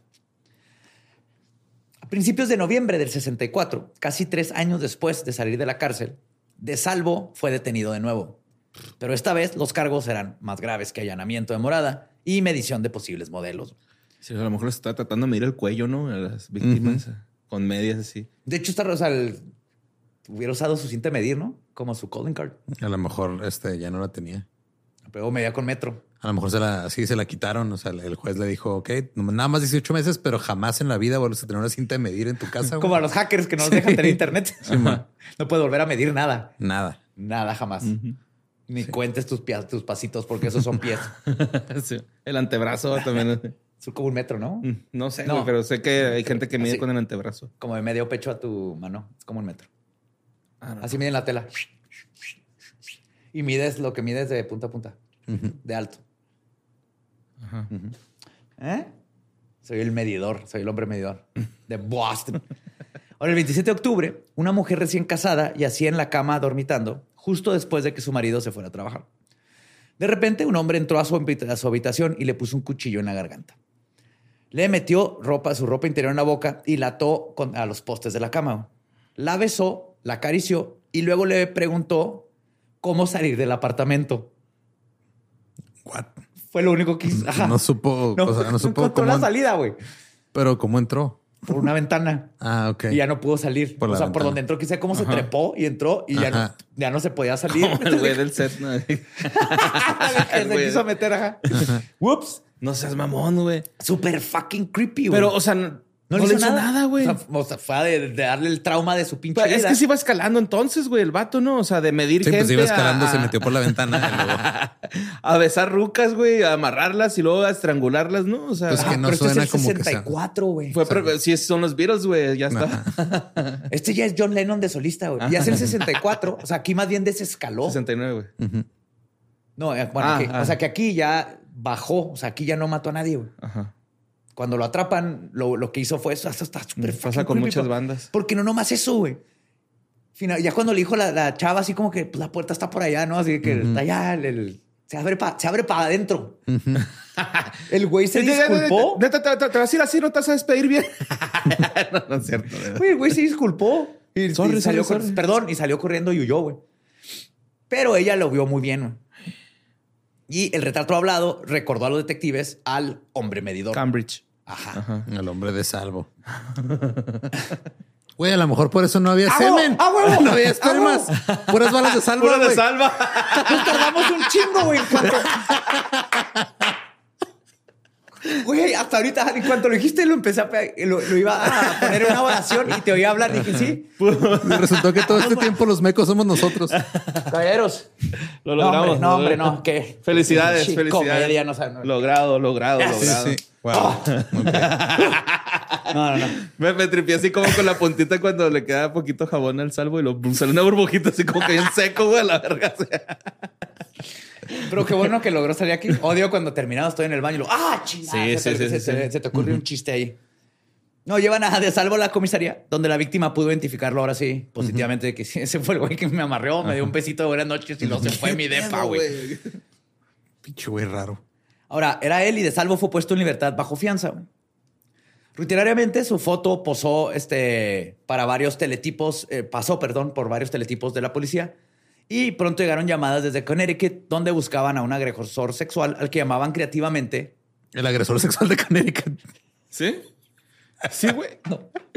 Pero, güey, el hombre verde, güey. El hombre The verde. Green Man, como, güey Sunny. The Green Man. ¿Sabes por qué? ¿Por el pantalón verde? Entonces, ¿por qué trae un pantalón No verde? seas mamón, güey. Es que es pendejada. man. El hombre de los pantalones verdes. Y ¿Qué digo? así, Está no, bien. se cambió de pantalón. Vales verga, Boston. Vales verga. Esta no Sí, fue Boston, ah, fue otro lado. pero- No, este es de Connecticut. Vales verga, Connecticut. Pues la policía lo detuvo en su casa y consiguió que las víctimas lo identificaran, güey. Y Albert ya confesó de nuevo. O sea, dijeron, oye, estamos buscando a este vato de pantalones verdes. ¿Se acuerdan del otro caso que los vieron con los pantalones verdes? Y dijeron, ah, se me hace que sí, este güey que lo acabamos de soltar en fianza, pero ya con este nuevo... Es mamón, güey. Quedas bajo arresto por agresión sexual y por usar pantalones verdes, güey. No mames. El infiltrador de las buenas noches. No seas mamón. Eh, ¿Cómo salgo? Pantalón verde, güey. Espérate, espérate, no encontrarás ya. ¿Cómo le hago para Güey, casa? es que la policía a poco piensa que es el único pantalón que tiene, güey. El- Sí. Es como su uniforme de ir a meterse a casas. Ándale, güey. Pues era militar. Es que era sí, güey. Ajá. El hombre sin pantalón, sin, sin torso, ¿no? Sin torso. El hombre sin, piernas. así. El torso flotante. Entonces, Porque pues era ah, camuflajeado, Ajá, sí. Pues ya cuando lo tienen y confiesa, güey, de salvo admitió haber entrado en 400 apartamentos mínimo y a un par de abusos sexuales. 400 depas se O sea, metió. era su trabajo, se robaba, güey. era ladrón. Dice que había agredido a unas 300 mujeres en un área de cuatro estados. Hijo de puta. Pero espérate. O sea, no estoy diciendo que no hizo esas cosas, pero está raro todo lo que hizo de salvo. Dada la tendencia de De Salvo a exagerar, era difícil saber si la cifra era realmente tan alta. También todo lo describían como le encantaba la fama. Entonces no sabemos si esto también afectó a qué tanto confesó. O sea, no, ni de pedo es inocente De Salvo, pero sí Pero no sabemos perfectamente qué tanto era mamado. Ok. Pues muchos de los casos, de hecho, no se habían denunciado y en los que sí, las mujeres eran reticentes en describir todo lo que se les había hecho por este problema que tenemos muy grande, donde las víctimas es muy difícil que hablen. Entonces no había forma de comprobar. Luego de salvo fue transferido a la prisión de Bridgewater y es ahí cuando el hilo del estrangulador de Boston se desmadeja y donde viene la gran duda sobre este caso que parecía haber estado ya cerrado así de... De hecho, se dijo, soy culpable, no hubo juicio, vámonos al bote. El fiscal dijo, ahí está, ya les Lo agarré. logramos. Ya les Vamos a desmantelar el buró del, del, estrangulador. del estrangulador. Todo chido. Albert, como les conté, confiesa ser el asesino. Lo hace con datos muy específicos sobre algunas escenas del crimen. Por ejemplo, describió el ataque de Sophie Clark. Y cito, lleva una bata muy ligera, endeble y era muy alta, bien construida, alrededor de 36, 22, 37. Ah, o sea, te- sabía calcular, güey. Es el hombre medidor. No seas güey. mamona. O sea, no necesitas cinta Batman para trae- medir. No. Es el hombre medidor. El hombre medidor. Sin cinta métrica. Hombre medidor. Tus O sea, proporciones son espléndidas. Hombre medidor. Y la policía queriendo tomar medidas. Centímetros cuadrados. El volumen de tu boobie. Tiene un radio de. ah, No, sé, no sé.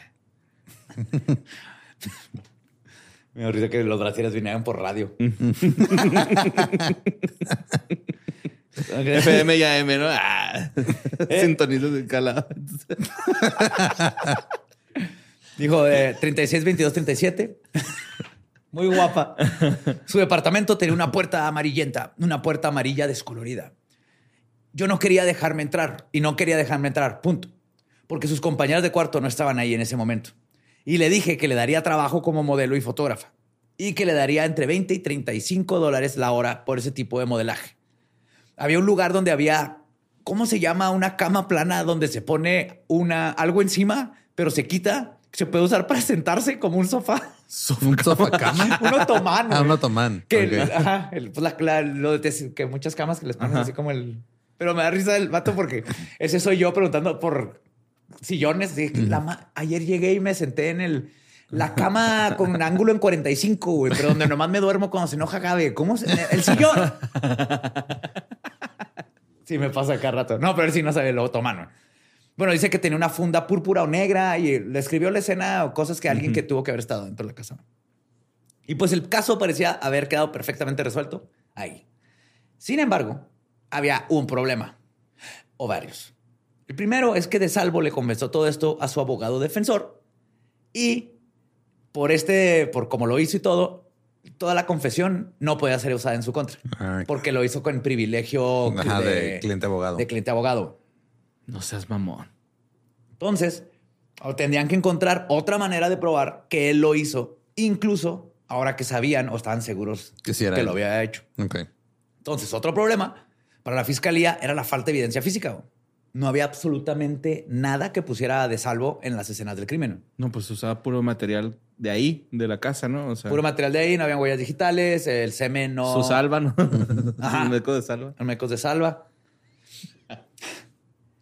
Al mismo tiempo, nadie que conociera de salvo, si lo, se lo imaginan, era así el típico italiano de, de película. güey. Ok. Así el pelo como altito, narizón. De hecho, tenía una nariz muy, muy peculiar, güey, que ahorita vamos a llegar a eso. Pero era el clásico italiano de película de mafiosos. Con su playerita acá de bolos. Ajá. Polo. Entonces, este, nadie que conociera de salvo creía que fuera el estrangulador. Su esposa y su familia, sus antiguos jefes, su abogado. Su esposa, si yo cuando le pido que me que ni hace nada el pendejo. ¿Cómo que anda ahí estrangulando gente? Sí. ¿Qué digo? Obvio, ahorita el Max, el arquitecto de los Guild Go Four, que encontraron también la familia, no tenía ni idea eh, y trabajaba en, una, en un despacho de arquitectos y nadie del despacho de arquitectos sabía. O sea, Pues claro, ¿no o sea, porque ajá, esa parte es el, ese es el pedo de que siempre dicen, ah, es que conmigo no era así. Pues no, güey, no va a ser así contigo todo el tiempo. Con los demás. Con los demás. De hecho, un eminente psiquiatra de prisiones que trabajaba en Bridgewater e incluso la policía, güey, que se había familiarizado mucho con Albert por sus frecuentes detenciones por allanamiento a, mo- a morada, güey. Todos los que lo conocían lo considera- consideraban un hombre de familia muy amable y decente, con el pequeño detalle que resultaba que era un inco- incorregible ladrón de poca mota.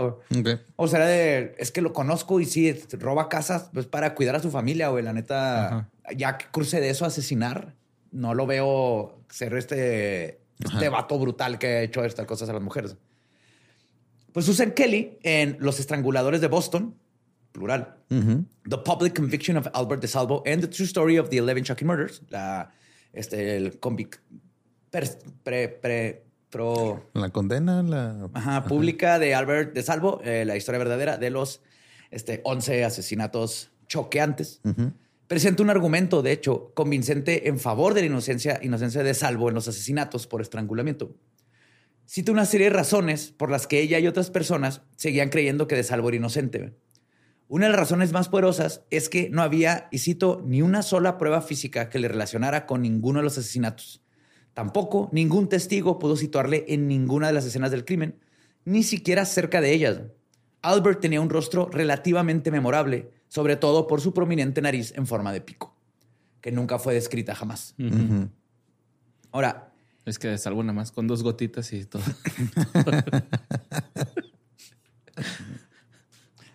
El estrangulador o los estranguladores, ya que algunos expertos creen que tuvieron que ser al menos dos asesinos diferentes, posiblemente de más, fue visto por varios testigos presenciales y algunos de estos recuentos no tenían nada que ver con la apariencia de No, Desalvo. pues que no hubo uno que dijo que tenía el- así, que era güerito y la madre. Ajá. Y no, no le escribieron la nariz, era güey, ajá, de hecho color miel, dijo el cabello, y de salvo no tiene el pelo color miel. güey. Una de las cuestiones claves que aborda Kelly, con éxito desigual, es la exactitud de la voluminosa confes- confesión y su miriada de detalles, algunos de los cuales eran correctos, pero muchos absolutamente no, güey. La regó en muchas cosas básicas. güey. Por ejemplo, Kelly señala que Albert tenía una memoria excepcional, incluso casi fotográfica, güey. pero le preguntaron cosas como en un caso de cómo la mató y dijo que la ahorcó con las manos y la había matado con medias. Con güey. medias. Con medias. ¿Cómo se te va esa, güey? No sé. Al menos que no sepas. Pues que ya son 11, güey. Ajá, uno se confunde. Ajá. Te reorujas. Ajá. Eh. Como los tatuajes, güey, ¿no? Así. Digo, no sabes ni cuántos llevas. ya, no, ya no sabes. Ahora, si había manera de que la policía le hubiese soltado alguna clase de información, seguramente la iba a recordar, güey. Así como cosas que hubiera visto en la amplísima cobertura de noticias de los asesinatos. Pero aparte, lo- ¿por qué se puso a. O sea, digo, ¿por qué mien- miente por convivir de esa forma? O sea, se va a meter a Ahorita, la cárcel. Más en pedos. Hay dos teorías de por qué. Una es lo que les digo, era un vato que sí buscaba mucho la atención y quería ser famoso. Fame fucker. Ajá. Ajá. Este, pero muchos de los datos que dijo eran cosas que se sabían o que venían en fotos. Mm. O tal vez no fue la policía la que le proporcionó la información. Y ahorita llegó a eso. Y es Pues una que de era las Millie. teorías de quién es el, el verdadero asesino de Boston. Ahora, con los conocimientos actuales del perfilamiento y ciencias forenses, nos queda prácticamente claro que no es posible que se trate de un solo asesino.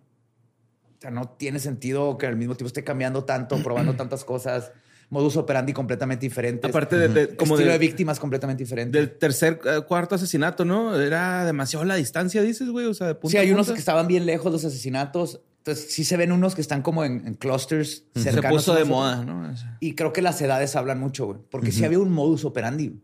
Se notaba mucho el, el hacerlo tratar de ver como un robo, el moño, la forma de estrangulación. Pero eso era con ciertas mujeres y con otras no. Unas estoy seguro que no tuvieron nada que ver, como la, la que la apuñaló. Más bien se lo relacionaron todo a él, ¿no? En un momento acá. Ajá.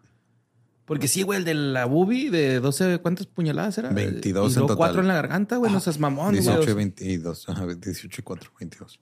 No seas mamón, güey. O sea, ese sale del patrón de estrangularlos con las medias, güey, ¿no? O sea, es bien Así recio. es. De hecho, Kelly resume algunas de las diferencias más evidentes. Y cito, no existe similitud alguna entre el asesinato relativamente delicado de Patricia Bisset, cuyo, asesina- cuyo asesino la metió en la cama, y la espantosa violación homicida infligida a Mary Sullivan, cuya intención del asesino no era solo degradar a su víctima metiéndole el palo de una escoba en la vagina, sino burlarse del descubridor de su cadáver, Como en anexo. ¿ah? colocándole una tarjeta de felicitación en el pie. Le había dejado ajá, una tarjeta que encontró de como en Happy Birthday Ajá. el pie, güey. El Be- gato. Beverly, Sammons fue apuñalada, pero no agredida sexualmente. Jane Sullivan fue arrojada boca abajo para que se le pudriera en una bañera, para que se pudriera en una bañera. A Aira Irga la dejaron en el salón con las piernas abiertas y apoyada en una silla. Completamente diferente, nomás, nomás estos casos. Y pues de salvo, nunca fue a juicio por los asesinatos, pero se le, senten- se- se le sentenció por las agresiones sexuales que cometió como el hombre verde. El hombre verde. El hombre medidor verde. El Green Chili Man. Qué horrible. O sea, parece el pinche villano curero de Batman de los 40, güey. Sí.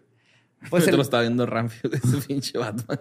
de hecho, aquí lo que hicieron güey, fue, dijo, sí fui yo, y dijeron, ok, no tenemos ninguna pinche evidencia contra este cabrón. En la corte va a ser inocente. Entonces ya confesó, dices que eres culpable, Simón, chingón, y los cargos legales van a ser por lo de hombre verde, que ahí sí, pues entró a una casa y le dio las buenas noches a alguien y se salió, y ya con eso lo chingamos. Porque en la corte vamos a valer verga, porque la neta no tenemos No hay evidencia. evidencia física de nada más. Ajá, para probar, más allá de una duda razonable, que este güey sea el estrangulador de Boston. Boston. Pues este caso toma otro giro difícil, ya que Albert fue apuñalado en prisión. güey. Ok. Y aquí es donde viene el super twist. güey. Ok. Albert de Salvo cumplía su cadena perpetua en la prisión estatal de Walpole, cuando murió apuñalado en la enfermería en noviembre de 1973. La noche antes de ser asesinado, telefonió al doctor Ames Robbie, un psiquiatra que lo había evaluado en varias ocasiones, y le pidió que se reuniera urgentemente con él. De Salvo estaba muy asustado y Robbie prometió reunirse con él a la mañana siguiente, pero Albert no despertó. Bueno, no llegó pues. Robbie explicó, y cito, iba a decirnos quién era realmente el estrangulador de Boston y de qué iba todo. Hacía una semana que había pedido que le ingresaran en la enfermería bajo encierro especial. Ves que lo te ponen ahí. Algo estaba pasando dentro de la prisión y creo que sintió que tenía que hablar rápidamente. Había gente en la prisión, incluidos los guardias, que no estaban contentos con él. Alguien tenía que dejar un montón de puertas abiertas, lo que significaba que, como había varios guardias por los que uno tendría que pasar, tenía que haber un buen número de personas pagadas o a las que se les pedía que dieran la espalda o algo así. Para que dejaran que... Para que pusiera a pasar esto. Pero alguien le clavó un cuchillo en el corazón a Albert de Salvo en algún momento entre el control vespertino y el matutino. Se lo echaron. Se lo chingaron. Y de esa no se salvó.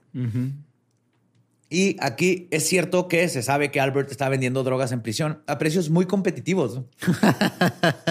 muy emprendedor de su eh, Albert te salvo. Ah, el marihuana es más de barata con Albert y salvo. El piernas de Jade, ¿no? Así era eso. piernas de Jade. Mira, pinche Boston, güey. Hombre verde. O sea, hay un chingo de formas acá. Él era acá. Eh, no sé, güey, el Patitas de aguacate. ¿Te gusta, güey? Ándale, patitas de aguacate. patitas de aguacate, sí. Sí, sí, sí. Muslitos de, de jote. Ah, ándale, sí, ¿no? O sea, pues no. Patas verdes. Al patas verdes todavía está más. No, ni siquiera patas, es el hombre verde. Aparte, te lo describen como si como todo verde. Así que mm. fue el hombre verde el que te atacó. No, nomás traía pantalones, como yo me imaginé que andaba todo de verde cuando le ponen ese nombre. Malditos. Ajá. Boston. Y Cambridge y Connecticut, pendejo.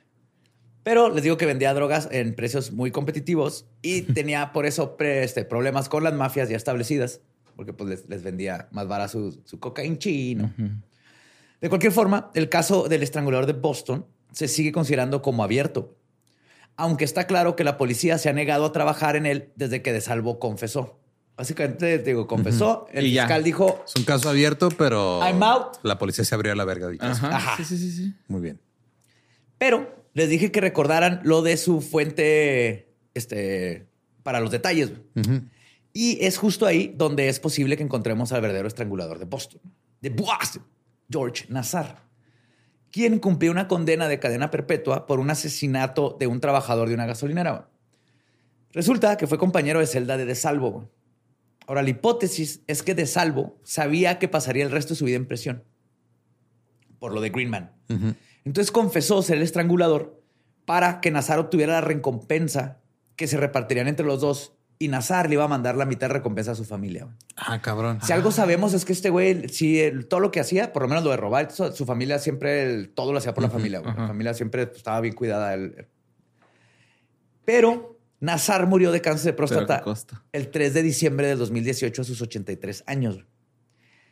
Entonces, esta es una hipótesis, pero también, aunque el psiquiatra de Nazar lo describió como, y cito, un misógino asesino psicópata, Nazar negó todos los cargos y a pesar de que los asesinatos comenzaron un año después de que lo soltaron de prisión por primera vez, entonces también coincide. También coincide que andaba ahí afuera. Y andaba en Boston y todo.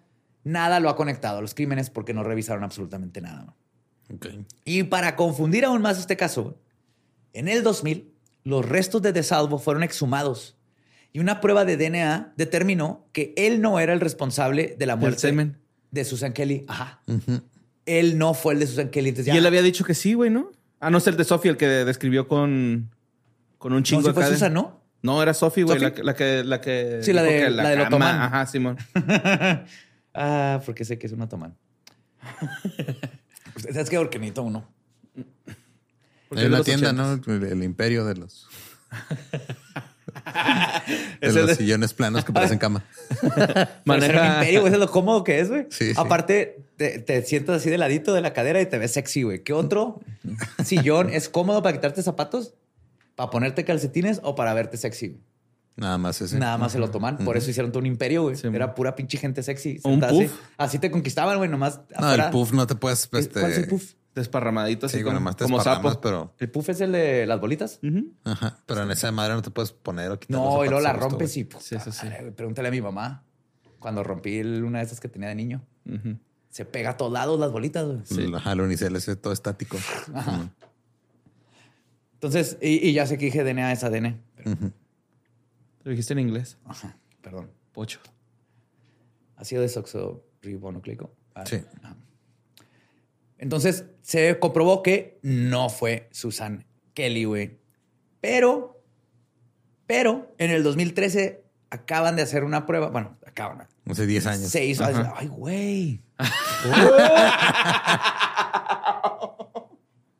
Sí, se siente culero, ¿va? Que el tiempo ¿Estás bien? Tenía Pasa 30, el güey. Acabas de cumplir 42 años, José Antonio. Oh, shit.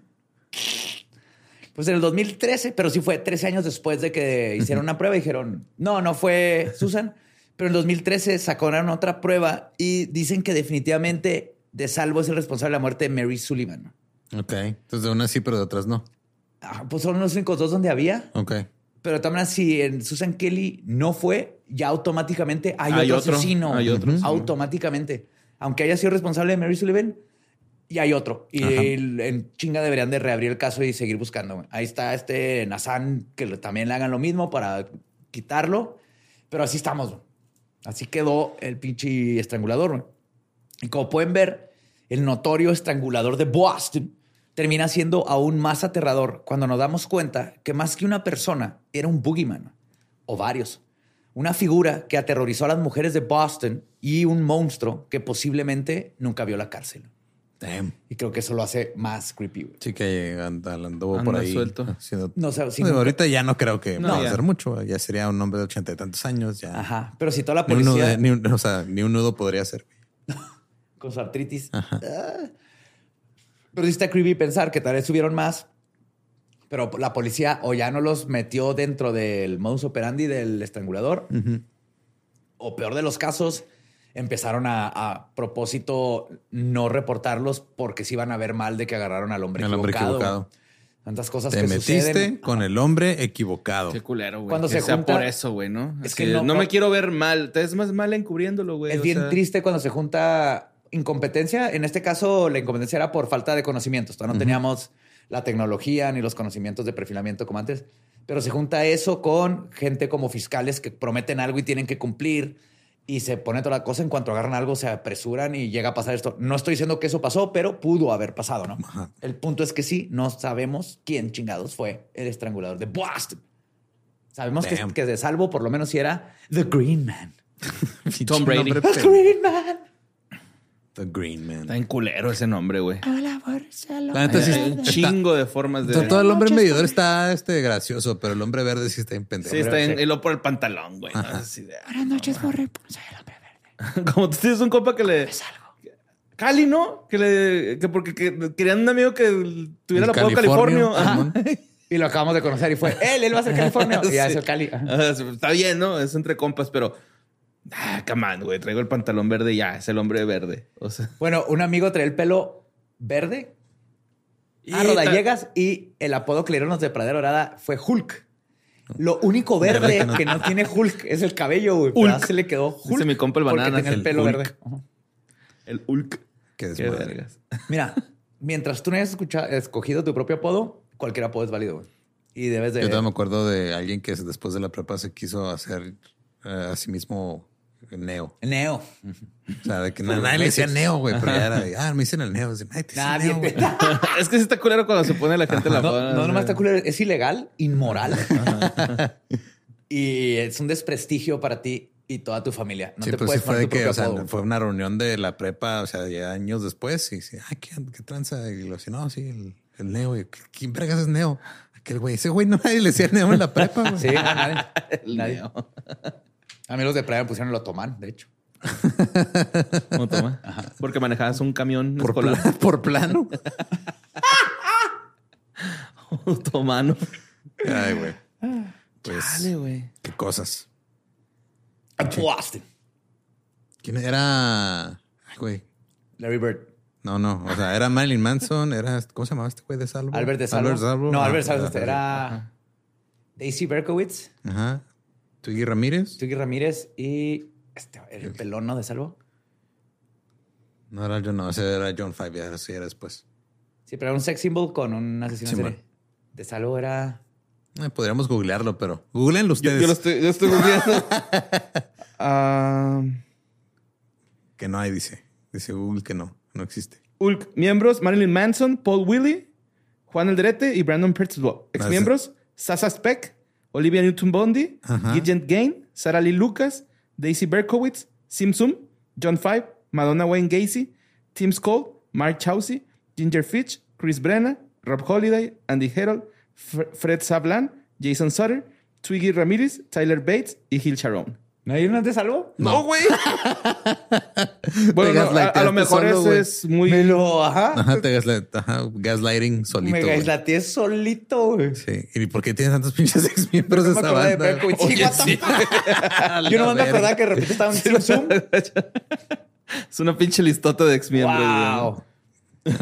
Berkowitz, sí es cierto. Simón. Ay. Pero sí me acuerdo de haber conocido el estrangulador de Boston de Back in the Day. Creí que había sido por Manson, pero no. Ah, no sabía que se llaman And the Spooky Kids, güey. En The Spooky Kids. No, no sabía. Ajá.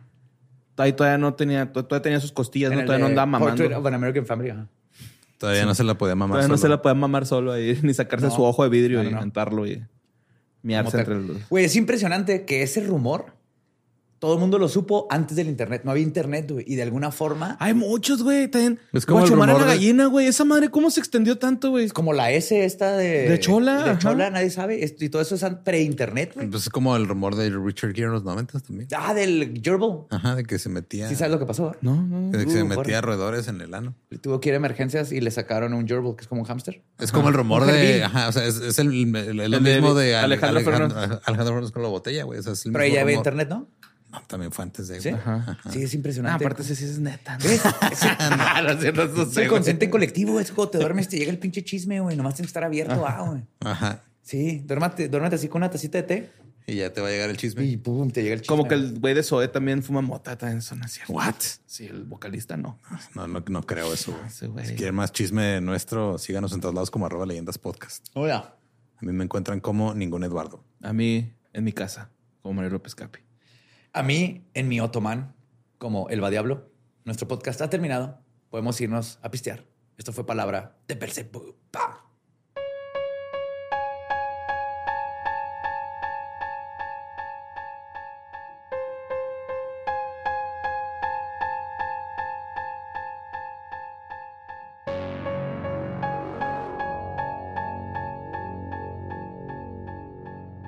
Ese fue Albert de Salvo, el, el estrangulador de Boston. ¿De Boston? Ya me acordé. Tal vez. Ya me acordé por qué creí que con Manson sabía de, de Salvo. No fue por Manson, fue porque cuando tenía nuestra, mi banda industrial con Antes, Marquito, ajá. Marquito era Carmen de Salvo de- por Carmen Electra y yo era Jenny Bundy por Jenny McCarthy. Ah, ok. Y de ahí, ajá. También güeyes, güey. Y la madre, güey, ahí andas cargando pinches computadoras noventeras a los antros. Y pues es que era Jenny acá. Bundy, ajá. Electronicoso, ¿no? Hola, soy Jenny Bundy. Industrial, ajá. Simón. Help me. Sí, pero o sea, ni siquiera llevaban los beats en la compu. O sea, le ponían un micrófono al disco duro, güey. Necesitábamos el plug grande porque salía de, la, de, la- De las bocinas. De las bocinas, ajá, del audio Sí. car de la compu, güey. Wow. Qué padre. Locura. Ajá. Oigan, si hay alguien de Culiacán escuchando esto, hoy estoy dando show en su ciudad esta noche. Si todavía pueden eh, ir a ver si quedaron boletos. Es temprano, Y, y si no, mañana se van a Mazatlán. Mañana, jueves 17, voy a estar en Mazatlán. Y va a estar chido. Y para los que andan en Mexicali y o Tijuana, ya casi no hay lugares, pero todavía hay lugares para The Real Antonios. Aquí estamos viernes, sábado. Viernes es Tijuana, sábado Mexicali. Ujú. Y yo tengo show el 22 de septiembre en Monterrey, en auditorio, no, El foro, Foro Teams. Teams, eh, boletos en ticketmaster.com.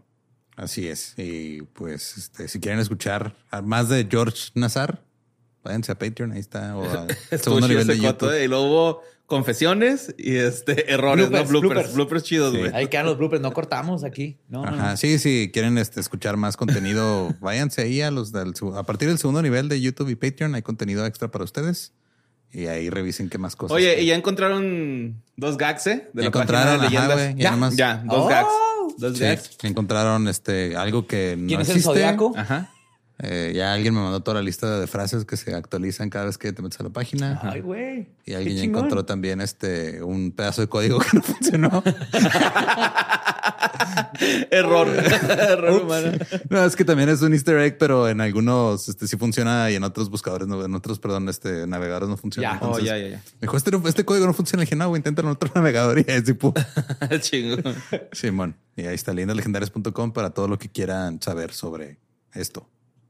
Para todo lo leyendas. y sus necesidades legendarias. ¿Estás listo para convertir tus mejores ideas en un negocio en línea exitoso? Te presentamos Shopify. Tal vez no lo sabías, pero nuestro podcast More Than Mamis es un negocio y lo empezamos por supuesto para desahogarnos y hablar sobre la maternidad, no para convertirnos en expertas de ventas y del e-commerce. Así que sí, necesitábamos ayuda para vender nuestro merch y poner en marcha nuestra tienda. ¿Y cómo suena con Shopify? Llegó otra venta. Shopify es la plataforma de comercio que está revolucionando millones de negocios en todo el mundo. Ya seas un emprendedor desde tu casa o desde donde sea, Shopify es la única herramienta que necesitas para iniciar, administrar y hacer crecer tu negocio sin dificultades. Con Shopify puedo gestionar pedidos, envíos y pagos desde cualquier lugar, brindándote toda la información y estadísticas de tus ventas al detalle. Regístrate para un periodo de prueba con tan solo un dólar al mes en shopify.com barra sonoro, todo en minúsculas. Ve a shopify.com barra sonoro para llevar tu negocio al siguiente nivel. Shopify.com barra sonoro. ¿Estás listo para convertir tus mejores ideas en un negocio en línea exitoso? Te presentamos Shopify. Tal vez no lo sabías, pero nuestro podcast More Than Mamis es un negocio y lo empezamos por supuesto para desahogarnos y hablar sobre la maternidad, no para convertirnos en expertas de ventas y del e-commerce. Así que sí, necesitábamos ayuda para vender nuestro merch y poner en marcha nuestra tienda. ¿Y cómo suena con Shopify? Llegó otra venta. Shopify es la plataforma de comercio que está revolucionando millones de negocios en todo el mundo. Ya seas un emprendedor desde tu casa o desde donde sea, Shopify es la única herramienta que necesitas para iniciar, administrar y hacer crecer tu negocio sin dificultades. Con Shopify puedo gestionar pedidos, envíos y pagos desde cualquier lugar, brindándote toda la información y estadísticas de tus ventas al detalle. Regístrate para un periodo de prueba con tan solo un dólar al mes en shopify.com barra sonoro, todo en Ve a shopify.com barra sonoro para llevar tu negocio al siguiente nivel. Shopify.com barra sonoro.